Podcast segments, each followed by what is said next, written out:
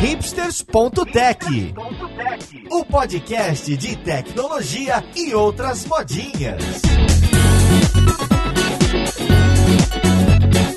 Olá e seja bem-vindo a mais um episódio do hipsters.tech. Hoje é terça-feira. Eu sou Paulo Silveira, o seu host, e a conversa de hoje vai girar em torno do MIT, de startups e de tecnologias disruptivas. Olha, falta só inventar mais um palavrão da moda aqui para encaixar e ficar ainda mais interessante. A gente vai conversar com o Vitor Pamplona para falar sobre a experiência dele de participar da criação de uma startup dentro do MIT, de ter estudado lá e do ecossistema lá na costa leste dos Estados Unidos. Então, bora pro podcast.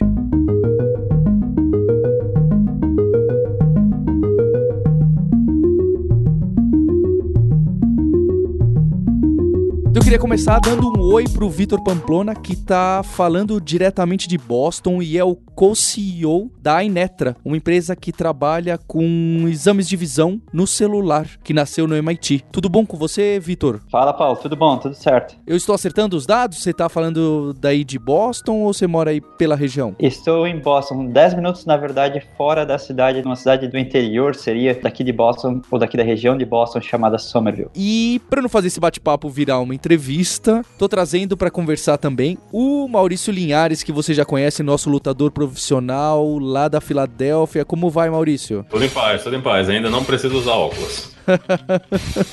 Vitor, pra gente começar essa conversa, eu queria que você falasse pra gente o que que faz a Inetra, o que que é essa empresa, o que que é o aplicativo que vocês criaram aí, que nasceu dentro do MIT nessa empresa. O que que você pode falar a respeito? A Inetra faz um teste de visão no celular, né? Nós fazemos o teste refrativo, que esse é o teste que você obtém no final, do, no final do exame, o resultado, o grau dos óculos que você precisaria usar, ah, tanto para distância quanto para leitura ou uso em computador. Então, o exame de vista normalmente tem vários pontos e a gente faz o primeiro ponto, ou o ponto principal, que é essa ideia da entrega dos óculos de maneira que é conectada com o aparelho celular, de forma que né, o, sistema inteiro fica conectado e já acessa os dados do usuário, tanto do médico quanto do paciente, durante o exame de vista. Então, o trabalho vai um pouco além desse aplicativo que substitui alguns aparelhos gigantões e caros utilizados na indústria. Vocês vão até a entrega final dos óculos para o paciente. É por aí? Correto. São três componentes principais, né? Você tem o telefone celular, você tem os que a gente chama os clip-ons, né? Que associam-se ao telefone celular, normalmente os, os aparelhos físicos que se associam ao celular, para poder fazer a captura das informações. E aí essas informações são submetidas a, uma, a uns servidores onde o, o tanto o médico quanto os técnicos e o paciente conseguem discutir sobre os resultados e uh, enviar a prescrição final para o paciente, direcionando ele até o, a, a compra dos óculos, por exemplo, online online. Para a realização do exame, então bastaria que um técnico, eu não sei quem é que utilize, quem é o quem é o cliente da sua aplicação, ele para ele bastaria um smartphone e um desse add-on que você chamou de clip-on, que é um pedacinho de hardware a mais, algumas lentes para auxiliar no exame. Correto. Ele, a, a ideia é que esses esses técnicos ou os médicos, né,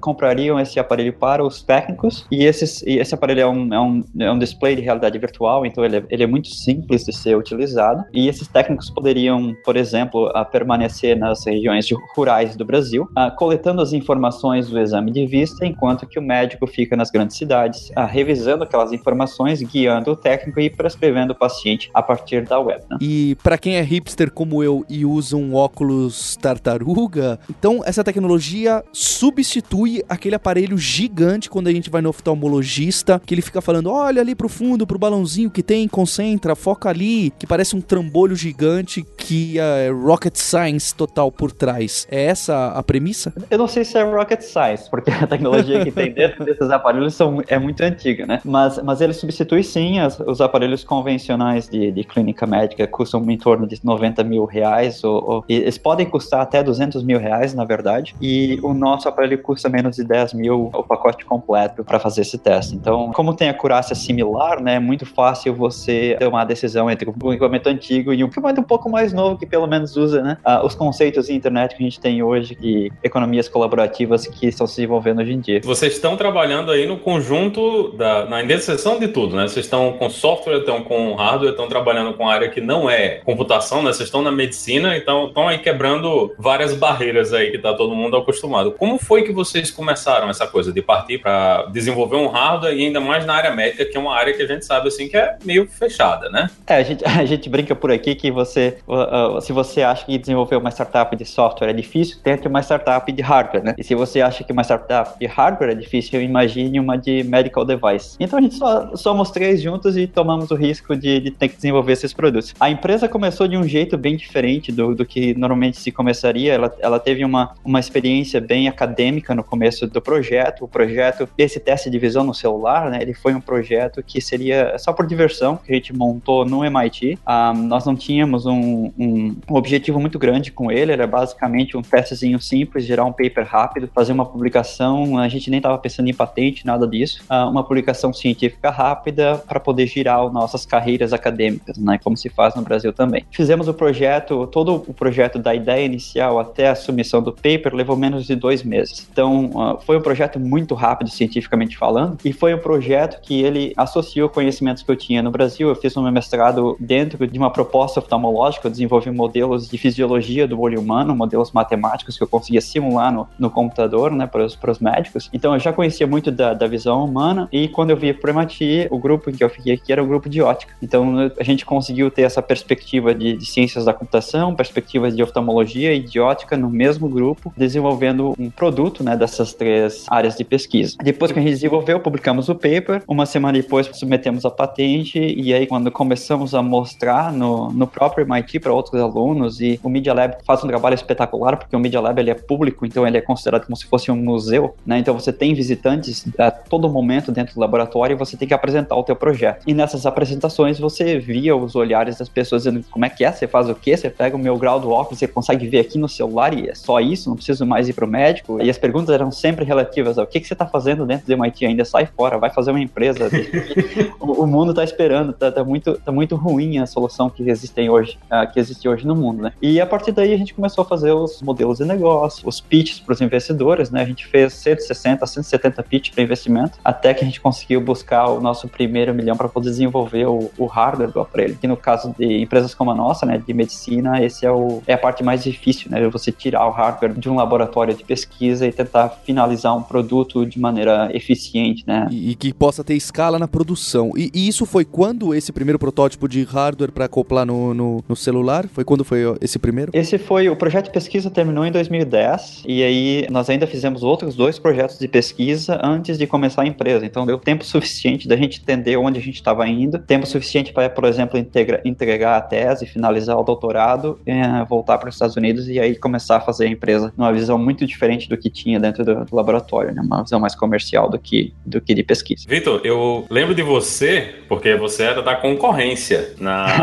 ali, ali nos anos 2000, eu e o Paulo éramos gujeiros, né? Você era lá do, do Java, Java Free. Free. E você trabalhou com desenvolvimento ainda por muitos anos, né? Olha, Linhares, eu acho que. Uh, só queria lembrar, esse é um ponto bacana. A gente se conhece aqui há uns 15 anos, todo mundo da, das comunidades digitais de Java e de outras linguagens, e o que a gente gostava de brincar era uma disputa para ver quem conseguia construir uma comunidade mais unida e maior. 16 anos, olha só, hein? Olha o que, que isso foi dar. 16 anos depois, eu e o Linhares estamos gravando podcast e o Vitor tem uma startup de medicina dentro do MIT. Então acho que dá para ficar claro quem venceu e quem não venceu aí pois no é, jogo. Aí.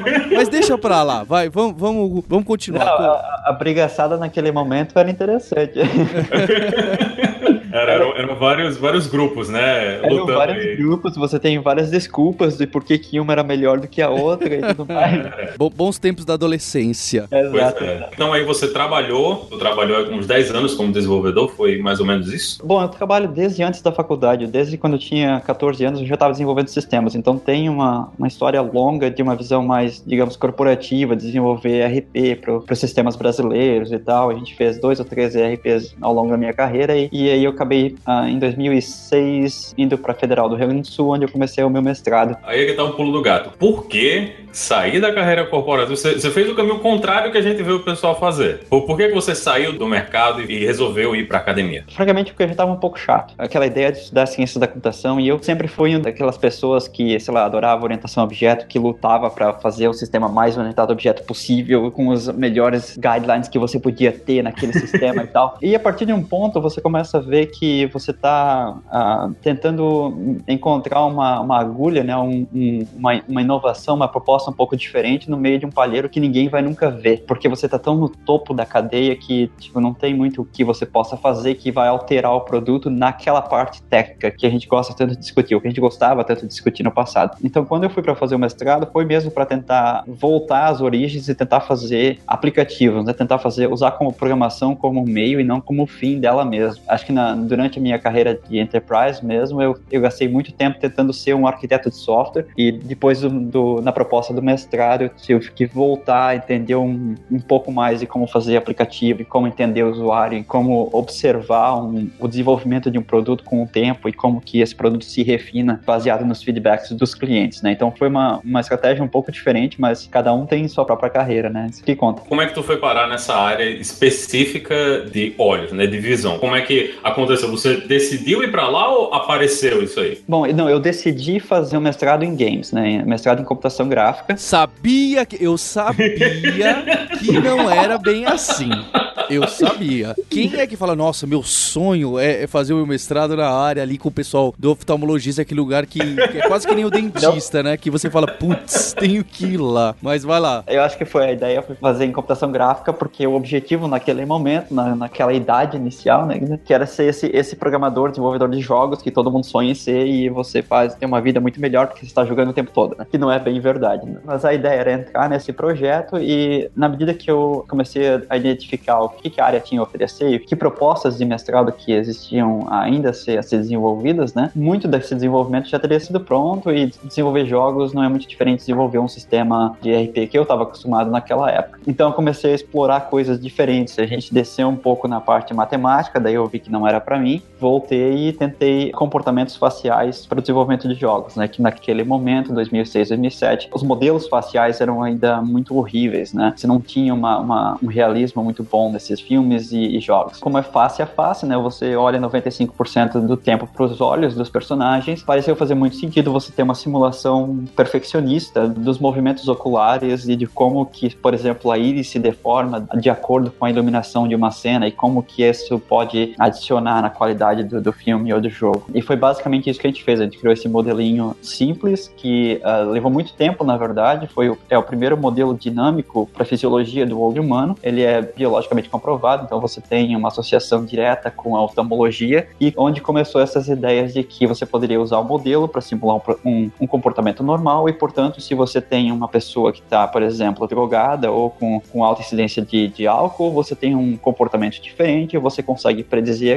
aquilo, logo ela pode ser uma ferramenta que auxiliaria os médicos a predizer em certas condições, ah, principalmente relativas ao sistema neural humano, né? No caso do MIT, foi parte disso ou o MIT vem depois? Não, nós terminamos esse projeto, eu defendi minha defesa da dissertação, e aí eu entrei no doutorado em computação gráfica. O meu orientador da Federal do Rio Grande do Sul, o professor Manuel Menezes, já vinha para o MIT para fazer o, o sabático dele como professor, né? E eu lembro discutindo com ele uh, se eu não ia fazer o doutorado com ele, e ele me contou essa que ele via para o MIT e que, portanto, por um ano mais ou menos, ele não teria como me orientar. Então eu disse: Olha, tudo bem, eu até faço o, o doutorado com você, mas eu quero ir junto para o MIT. Ah, o, o mais, eu, então, né, uma, negociação, uma negociação básica ali, ele aceitou o desafio, aceitou a. Me pareceu uma chantagem, mas vamos chamar de negociação básica. É.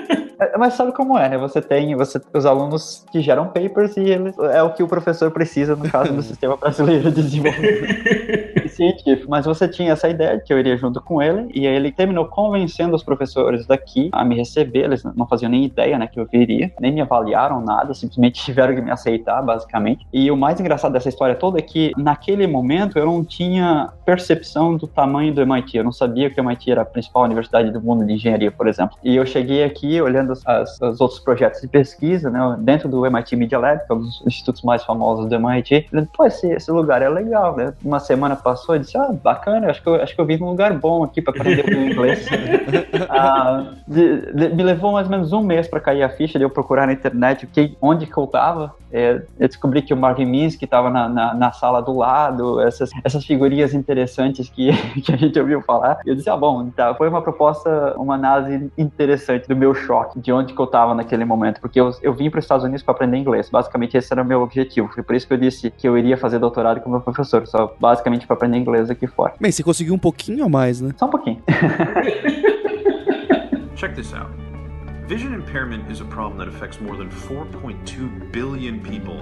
Depois que você entrou nesse projeto de pesquisa do MIT, com todo esse relacionamento com oftalmologia, como que é esse ambiente de incentivo ao empreendedorismo, a, ah, então bora lá, vamos fazer a patente, então vamos tentar criar alguma coisa, vamos lançar algum produto, e esse espírito existe mesmo, é que nem nos filmes, é, qual foi essa facilidade, tava todo mundo engajado nisso, o que, que você pode falar pra gente? Não, não, o espírito ele existe existe mesmo. O MIT é uma, é, é uma das. É, bom, é, é, difícil você comparar com qualquer outra coisa, mas quando você está nessas universidades de elite dos Estados Unidos, você está num grupo separado. Não dá para comparar com as universidades brasileiras, por exemplo. Mas é só o grupo de elite, são sete, oito universidades e é isso. Mas esse grupo ele tem um contexto um pouco diferente. Você já entra, já começa a fazer trabalhos e esses trabalhos eles têm que ter um impacto demonstrável, né? Então, quando você está dentro do MIT, dentro do Media Lab, por exemplo, uma medida que eles usam para saber o quanto o projeto é bom ou é ruim ruim é se é o quanto que a imprensa gosta do projeto, né? Porque se você consegue colocar ele na voz da imprensa de uma forma que eles conseguem entender, é provável que o projeto tenha uma, um impacto da sociedade muito maior do que uh, um projeto científico uh, mais abstrato, por exemplo. E eles observam esses padrões e eles investem mesmo nessas ideias em que podem, quem sabe, gerar um volume de imprensa que para o MIT é muito bom também, né? Maior do que um projeto convencional de pesquisa. Então, quando você já entra no, no, no, departamento, você começa a estudar as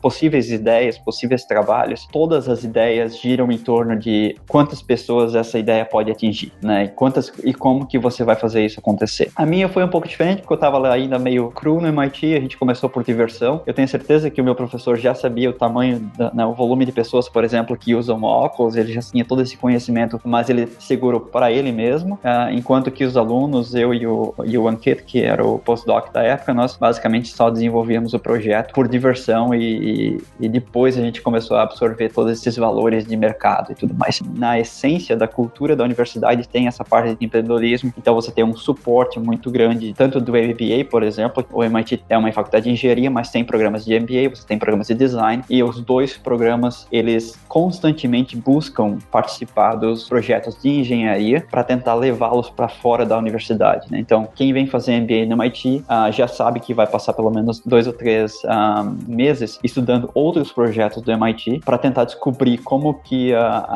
as qualidades individuais daquela pessoa que veio fazer o MBA consegue ajudar esse projeto, tirar ele do MIT e colocar ele como uma empresa. Então, por exemplo, mesmo dentro do laboratório, nós conseguimos fazer em parceria com o pessoal que faz o MBA 11 ou 12 uh, ah, modelos de negócio para um projeto, para o nosso projeto. Então, eram alunos que vinham porque eles tinham atividades acadêmicas que eles precisavam fazer o, os modelos de negócio por causa dos MBAs deles e por isso mesmo buscavam soluções em que um, eles, eles teriam um certo prazer em fazer, né? Como uma da, a nossa era uma das que mais chamava atenção dentro do próprio Media Lab, nós recebemos vários alunos do programa de MBA que fizeram projetos de, de modelo de negócio junto com o nosso time para entender o mercado. Né? É, parece que é tudo bem azeitado. Minha graduação e meu mestrado foram na USP, onde, pelo menos na, naquela época, ainda isso era muito incipiente e pouquíssimos professores estavam de olho em tentar apoiar e incentivar mais esse lado dos, dos alunos. Até porque os objetivos são outros e, e tem professores que estão mais para esse lado e outros que não. Mas, Vitor, você está em uma das mecas da medicina no mundo, né? Boston é, é conhecida por ter várias empresas farmacêuticas, tem várias empresas de tecnologia tecnologia, em medicina, mas mesmo assim vocês tiveram que fazer quase 200 apresentações para conseguir investimento. Isso também me surpreendeu. Mesmo num ambiente tão desenvolvido que tem tanta coisa, como é que é tão difícil fazer isso? Pois é, ele foi bem na média. Na, na maioria das empresas precisa fazer esse volume. E eu acho, eu, eu não acredito que é porque é difícil, eu só acredito é, é provavelmente é porque o empreendedor ele precisa aprender a, a fazer o pitch, né? E, e, foi bem claro conosco, por exemplo, quando nós saímos da parte de pesquisa, que existia muito aprendizado e aconteceu muito aprendizado no decorrer dessas 160 apresentações. Um, até um ponto em que você conseguiria definir mercado, você sabia os números de core salteado, você saberia onde ia, onde voltava? E qual era a proposta estratégica da empresa, onde estaria daqui a 10 anos, quantas pessoas você precisaria. Montar uma empresa não é algo simples, você precisa ter uma, um, um conjunto de variáveis muito bem definidas para você conseguir convencer o teu investidor que você estudou bem o problema antes de você né, buscar conseguir o dinheiro dele. E obviamente com né, a gente brinca porque existem muitas empresas que fazem fundraising hoje em dia e é comum você ver, né, ah, levantou 500 milhões aqui, levantou 600 milhões lá, isso e aquilo. 600 milhões de lucro para alguém ter na conta corrente é muita grana, é, é muito trabalho, né? Então, depende de quem você faz o pitch, por exemplo, se você faz um pitch para um anjo, por exemplo, ele sabe o valor do dinheiro dele, né? 500 milhões não vieram assim, então não, não essa pessoa né, não vai conseguir ah, abrir mão do dinheiro da mesma forma que outros fundos de investimento. Na hora que você conversar com essa pessoa, você vai entender o porquê que esse fundraising é tão difícil, porque a pessoa é realmente apegada, porque é difícil ter 500 milhões de lucro em qualquer empresa. Ter esse cash, na verdade, na, em suas mãos é, é um símbolo muito grande de sucesso. E eles não vão dar assim para qualquer outra coisa, especialmente se for um, um dos empreendedores que realmente fizeram aquele dinheiro todo, né? Que ele não herdou, por exemplo, do pai. Vocês receberam investimento de gente já dentro do mercado de medicina ou foi solto, assim, foi, foi gente de fora? Não, o mercado de medicina nem queria saber da gente, porque ela, é, o, o aparelho era muito barato, né? Um, e, e, Caramba! Medicina, em medicina você não começa assim, você começa com, você joga essa qualidade lá para cima, você faz tudo da melhor forma possível para poder cobrar mais, porque eles sabem, por exemplo, que só o desenvolvimento do produto vai levar cinco anos, portanto, no final de cinco anos você tem que ter um produto com valor suficiente para pagar o investimento de cinco anos. E como o nosso era muito mais baixo custo do que qualquer outro aparelho, ninguém queria conversar com a gente. Então, o nosso investidor, o primeiro e segundo rounds, de 1 um e 2 milhões, foi o Vinod Khosla, que foi o fundador da Sun. Coincidentemente, a, a, empresa que tinha o Java, que a gente defendia tanto no Brasil naquela época. Valeu Como a pena. o mundo dá voltas, né? Valeu a pena. É, muito engraçado. Eu, eu, não acho que ele sabia dos nossos nomes.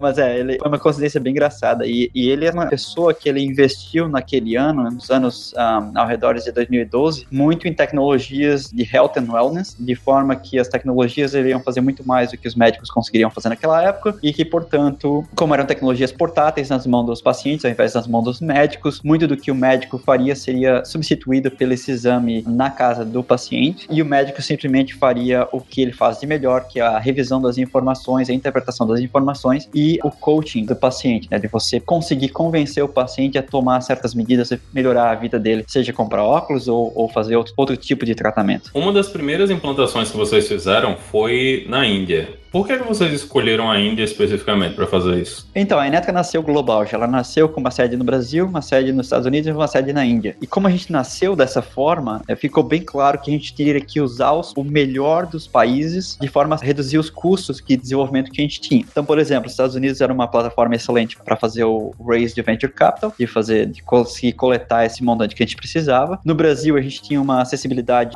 uma equipe de software muito poderosa, muito por causa do link que eu tinha com as com as comunidades de Java. E uh, na Índia, por não ter regulamentação de oftalmologia bem definida, e no caso do, de óculos mesmo, não existe regulamentação nenhuma para eles, qualquer um pode fazer o, o exame, uh, você não precisa ser um médico, ficaria muito mais fácil de testar. Então, por exemplo, a diferença entre testar, fazer um teste lado a lado nos Estados Unidos com mil pessoas, por exemplo, nos Estados Unidos seria 3 milhões de dólares naquele momento, enquanto que na Índia custaria 30 mil dólares. Caramba. Né, para o mesmo volume de pessoas. O que seria um teste lado a lado? O teste lado a lado é quando você tem a sua ferramenta que você está desenvolvendo sendo comparado com um equipamento que já é usado na prática. Né? E você pode comparar os resultados e saber se a sua ferramenta é tão bom quanto aquela que ah, eles estão usando hoje na prática. Se for, você publica um paper paper e aí você consegue uh, fazer uma afirmação em que a sua tecnologia consegue substituir a versão anterior, que é muito mais cara e, e não é portátil e tudo mais. E qual foi o resultado para vocês? Em todos os papers, a gente tem 19 papers já de comparações lado a lado com as nossas tecnologias, e em todos eles o resultado é quase o mesmo. A gente é comparável em termos de acurácia a esses outros aparelhos, mas uma proposta de valor muito mais baixo custo do que eles têm. Nós não somos melhores, a gente não pode dizer que é melhor, mas nós, nós fizemos, fazemos o mesmo trabalho com um investimento muito mais baixo. E por que, que a gente não vê hoje o iNetra sendo utilizado aqui no Brasil? Na verdade, a gente tem 20, 25 clientes no Brasil hoje, estamos apenas começando, mas como vocês devem saber, cada país que a gente entra, a gente precisa da aprovação do que seria a Anvisa em cada um desses países. Nós estamos em 56 países atualmente, então imaginem 56 processos da Anvisa, né, diferentes. um, exato. Não é uma coisa muito difícil, porque na medida que você faz, na medida que você faz um desses processos, você consegue reutilizar a informação e, e submeter novamente. O problema normalmente são as traduções e, e todo o processo burocrático que tem para regulamentar aquela tradução uh, por trás dos aparelhos, né? Uh, uh, tem, existem algumas, algumas entidades regulamentadoras que são diferentes. na Europa, por exemplo, a gente não precisa submeter, a gente se autodeclara e se acontecer alguma coisa, eles vêm atrás da gente para buscar esses documentos. Na,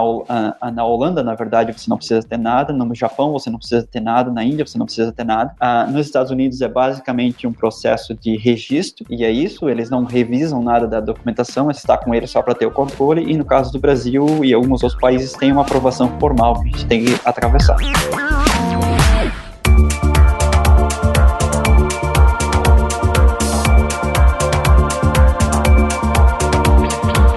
O maior desafio certamente é toda a base matemática, física, estatística por trás da app e do software que vocês têm, além do desenvolvimento do hardware. Mas por uma curiosidade, que tecnologias estão por trás dessa app e também do que vocês rodam no servidor? Então, o mais engraçado é que o maior desafio da nosso campo, e acho que é único ou bem diferente de um campo médico em geral, ele é a abordagem cognitiva que a visão tem. Porque você pode resolver facilmente a parte ótica do, do olho e como fazer a medida de lentes, por por exemplo, é muito simples. Qualquer engenheiro óptico consegue fazer um sistema que te mede com uma acurácia muito grande, qualquer lente, inclusive as lentes humanas dentro do olho. Só que no caso do olho, nós temos a nossa lente, ela, como a gente refoca, né, para distância e para perto, essa lente ela fica mudando o tempo inteiro. Para fazer uma medida de refração, né, para óculos correta, essa lente tem que estar tá relaxada. E você só consegue relaxar essa lente com outras lentes que façam a tua visão borrar completamente e com esse borrão o teu olho vai achar que precisa refocar e ela vai puxar até o máximo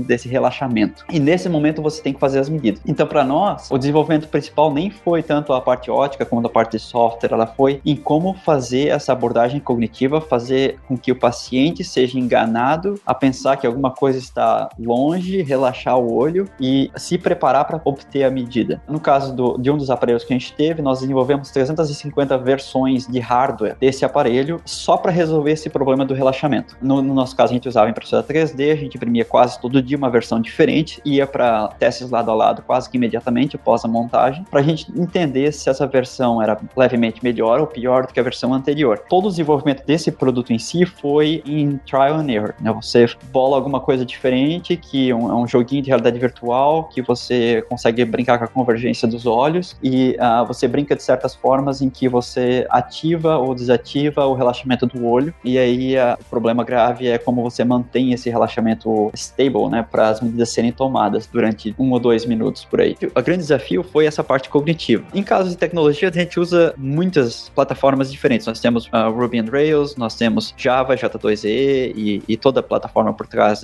da linguagem Java que nós usamos. Você saiu do Java, mas o Java não saiu de você, né, Vitor? Exato, exato. Uh, é engraçado porque toda a parte de nós temos duas redes de servidores, uma é só para debug, né? Você captura as informações de como que a pessoa está usando o aparelho e tudo mais, e as outras é, são os aplicativos, né, que os usuários têm acesso. E todo o debug, como foi feito antes dos aplicativos, ele é todo feito em Java, porque foi eu que fiz, obviamente. É, e, e a parte dos aplicativos já é em Ruby on Rails. A gente tem a nossa própria API, as estruturas REST e tal do, do Ruby, que facilita muito esse trabalho. E daí a gente usa Ember, por exemplo, para gerar as interfaces e comunicar de volta ao Android, que é um pseudo Java, né? E qual é o caminho da empresa agora? Vocês estão planejando outros produtos nessa linha? Estão planejando outros produtos produto em alguma outra área? Ou vocês estão planejando continuar desenvolvendo os produtos que vocês têm agora? Nós temos duas linhas de trabalho hoje. A primeira é a desenvolvimento de outros sistemas de diagnóstico que nos permitem colocar todo o teste de visão numa plataforma móvel. Então, lembra quando eu falei no início que eu, a parte de refração do óculos é só uma parte do exame de visão, existem outras coisas que os médicos fazem e que eles estão precisando hoje de ferramentas portáteis para fazer isso. Então, nós estamos desenvolvendo vários produtos, vários hardwares em paralelo para ajudá-los nesse sistema,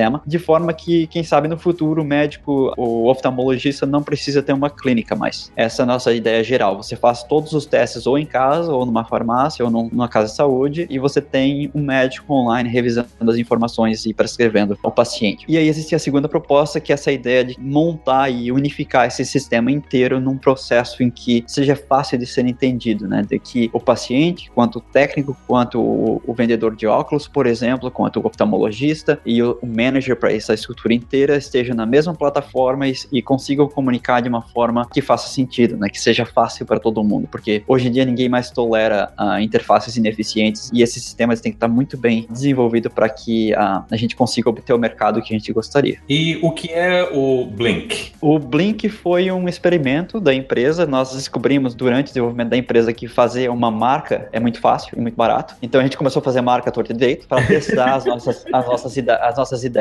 E o Blink foi uma delas. O Blink era o, é o Uber para oftalmologia, né? Então você faz o download de uma app, você chama um técnico uh, para sua casa, ele traz os aparelhos todos, ele faz os exames com você e ele volta para o centro e o médico usa aquelas informações que ele tomou para prescrever. Então era um modelo de conforto, né? Oferecendo um conforto muito maior para os usuários e por isso que a gente lançou ele em Nova York. Né? Então todo o projeto foi feito em Nova York e a gente atendia só Manhattan ali, a gente não saiu muito para o interior. O segundo projeto grande gente fez foi o Nayantara, que é na Índia, em que a gente levou os nossos equipamentos para as vilas indianas, onde você tem pessoas, eh, na grande maioria, analfabetos, que raramente viram no passado um telefone celular, e você consegue encontrar um empreendedor nessa vila, ensinar-os o que é um teste de visão, ensinar como que usa o celular, ensinar como capturar as informações, de forma que um médico indiano numa cidade maior da região consegue orientá-lo e prescrevê-lo a partir daí. Esse empreendedor, ele monta um business ali no, na vila, e ele se torna responsável mesmo por quase que todo o sistema de saúde da vila. Então, como ele é, o, é a pessoa que vai prescrever o óculos, ele se torna o médico, né, o doutor da vila. Então, qualquer outra coisa relacionada à saúde, as pessoas voltam para ele. E ele referencia então para os hospitais, ele sabe onde encaminhar as pessoas. Esse empreendedor, ele vira sustentável e ele consegue manter sua vida com alguns testes por semana e mantendo simplesmente aquela vila em questão com boa visão e uma boa plataforma de saúde por ali. Trabalhos muito simples, mas que são sustentáveis e, portanto, são escaláveis. A gente consegue brincar desde a parte de Nova York, onde você oferece conforto, até lá na Índia, onde você oferece acesso à saúde para pessoas que né, não, não tinham condições de tê-lo. Esses projetos estão funcionais agora? O Blink, na verdade, está suspendido, a gente está reestruturando ele hoje em dia.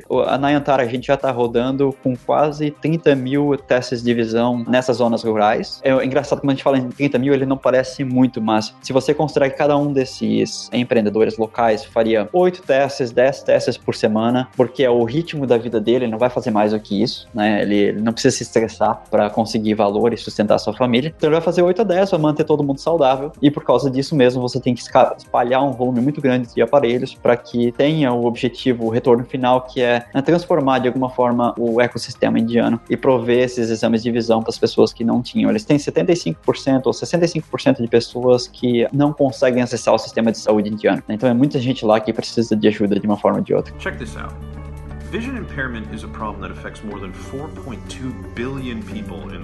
Através dessas perguntas do Maurício Linhares, dá pra gente enxergar que vocês realmente funcionam bem como uma startup, que além de ter feito vários pitches, depois de recebido investimento, por várias vezes vocês pivotaram alguns produtos e fizeram vários testes para tentar descobrir outras possibilidades de negócio, certo? Não, correto. Quando a gente começou a empresa, a ideia inicial era você fazer um equipamento que o paciente compraria, né? Um modelo super disruptivo, que ele teria condições condições de comprar, fazer o teste de visão ele mesmo, e naquele momento ele nem precisaria do médico para provar nada, era, era um sistema para fazer tudo. Obviamente, gente, o ecossistema de visão ainda não está preparado, você tem muita regulamentação, muita legislação por trás desse modelo, e existe uma necessidade de ter um médico orientando o paciente após a obtenção das medidas, então a gente teve que pivotar para um modelo de serviços, onde a gente liberou esses dois. Nós controlávamos todos os técnicos, nós contratávamos e enviávamos para as casas, enquanto que médicos online só logavam e submetiam as prescrições. Até o momento de hoje, onde nós vendemos os kits para médicos e técnicos que gostariam de fazer o mesmo sistema e bolar a sua própria empresa de telemedicina, digamos assim, né? Hoje em dia nossos clientes eles têm acesso ao portal inteiro. Então, se eles quiserem fazer um blink com uma outra brand, né, com uma própria brand, por exemplo, eles podem. Eles têm acesso completo ao que a gente tinha antigamente. E aí, né, quando você tem essa massa muito grande de clientes tentando bolar modelos de negócios novos, você como empresa, você, você tem que trabalhar com uma flexibilidade muito grande na solução, mas você também permite uma experimentação muito mais forte do que você sozinho tentando fazer tudo. Esse modelo que a gente está hoje é basicamente observando os clientes, aprendendo com eles, refinando as ferramentas e tentando entender como que esse modelo de testes de visão poderia evoluir e como que o futuro, né, de testes de visão, de óculos principalmente, poderia acontecer. A parte engraçada de óculos é que você, óculos por si só, né, não, esqueça o, o resto do exame de visão, o óculos por si só, ele não é uma condição médica. Já faz mais de 20 anos que ele não é mais parte da medicina. Não é algo que você trata, ele é algo que você, é como se fosse um, um sapato, né, você tem o seu número e você vai usar alguma coisa próxima do seu número, é uma medida, e você tem um médico que refina essa medida para o que seria mais aceitável para você. Então imagina que cada vez que você comprasse um sapato, você tivesse um fisioterapeuta te ajudando a escolher a cada edição. e um cara de fashion também. Exato, exato. Então a ideia de visão é, se você pensar em 100 anos, por exemplo, ela tende aí nessa direção de que não, não será mais necessário a parte médica e, e os pacientes começariam a ter essa ideia de que eles podem experimentar em ter óculos diferentes com poderes visuais diferentes e tudo mais. Esse modelo já é bem comum no Japão e agora a, a Holanda está desregulamentizando, então você tem essa, essa possibilidade de obter óculos sem ter prescrição, né, a partir de só uma medida, uma medida de um aparelho o que necessita de uma mudança de mindset da população. É porque a população tem que entender que isso não é um teste de visão completo e é um experimento. Né? Você vai comprar um óculos que pode não funcionar da mesma forma que você vai comprar um sapato que você talvez não goste de usar. Quando você tem essa mudança de mindset, as coisas tendem a, a fluir melhor e você tem um custo menor de todo o sistema, no nosso caso de saúde ocular. Vitor, você faz parte da board da iniciativa do SciBR. Você podia explicar um pouco pra gente o que que é, o que que vocês fazem? Fazem? Qual é o objetivo? Então, eu sou board da Cyber Foundation, que basicamente ela foi criada pelos alunos do Ciências Sem Fronteiras. Tem um trocadilho, então se pronuncia Cyber, mas se escreve. Ciência Brasil. Poxa, ficou, ficou hipster. isso que a gente faz, né? Hoje em dia a gente tenta ser o mais que possível. Mas a Cyber é uma organização sem fins lucrativos que recebe alunos, muitos de mestrado e doutorado, aqui nos Estados Unidos, em vários locais, e essa, mantém essa ideia de criar os relacionamentos entre os alunos. Nós fizemos encontros mensais, a gente tem uma plataforma chamada Pub, onde os alunos de cada uma das cidades se reúnem e montam os seus grupos, onde um aluno por ou dois alunos por mês apresentam seus trabalhos e por aí uh, discutem novas ideias e tudo mais. E se torna uma abordagem muito interessante porque você tem na mesma reunião, digamos assim, você tem por volta de 35 pessoas, todos eles mestrandos ou doutorandos, e você tem, por exemplo, os empreendedores vindo, você tem os artistas, os músicos, o pessoal de destaque que vem para cá participando dessas reuniões também. Então, as perguntas e os comentários e o volume de ideias que é gerado numa dessas reuniões é muito alto, né? Então, você tem um volume muito fértil de ideias, o que permite enaltecer essa colaboração entre os brasileiros, porque vieram de muitas partes do país, não se conheciam conheciam anteriormente e agora conseguem pelo menos se encontrar e discutir certas ideias. Um dos casos né, de sucesso que a gente tem é a Bright for Medicine, que é uma, uma startup brasileira na, na USP, se eu não me engano, e ela foi o produto de duas pessoas que se encontraram na Cyber, uma, uma menina de marketing e o cientista físico, e os dois são juntos em desenvolver essa empresa e, e tocá-la para frente no Brasil. Esse tipo de interação a gente tenta enaltecer e tenta, como a gente sabe o que vai acontecer com esses alunos quando eles voltam para o Brasil, que eles normalmente voltam para uma estrutura engessada, a gente tenta mantê-los juntos para evitar ah, desapontamentos e problemas estruturais quando essas pessoas voltam, né? E obviamente, como eles estão juntos, ah, o poder que eles têm de mudar situações, principalmente dentro das universidades, é muito forte. É muito fácil de você ter alterações de currículo, por exemplo, quando, sei lá, 5% dos seus alunos saíram do país e viram estruturas diferentes de ensino que poderiam ser reaplicadas no Brasil, normalmente com modificações.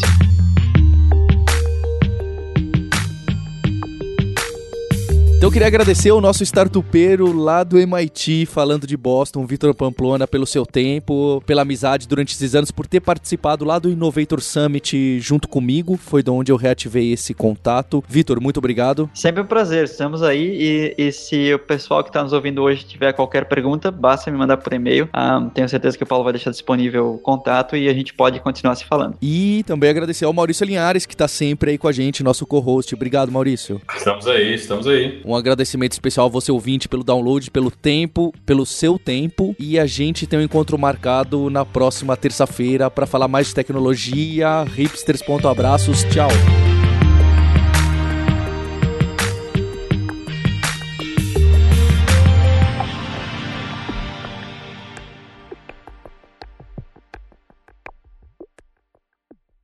Você quer perguntar se o Java Free ainda é melhor que o Goodyear ou não? ah, rapaz, não, não, faça essa pergunta. Vai ser, não. vai ser, a disputa de qual tá mais pior das pernas, isso sim. É, eu quero ver. Você ouviu o hipsters.tech, produção e oferecimento alura.com.br, cursos online de tecnologia e Kaelon, ensino e inovação. Edição Radiofobia, podcast e multimídia.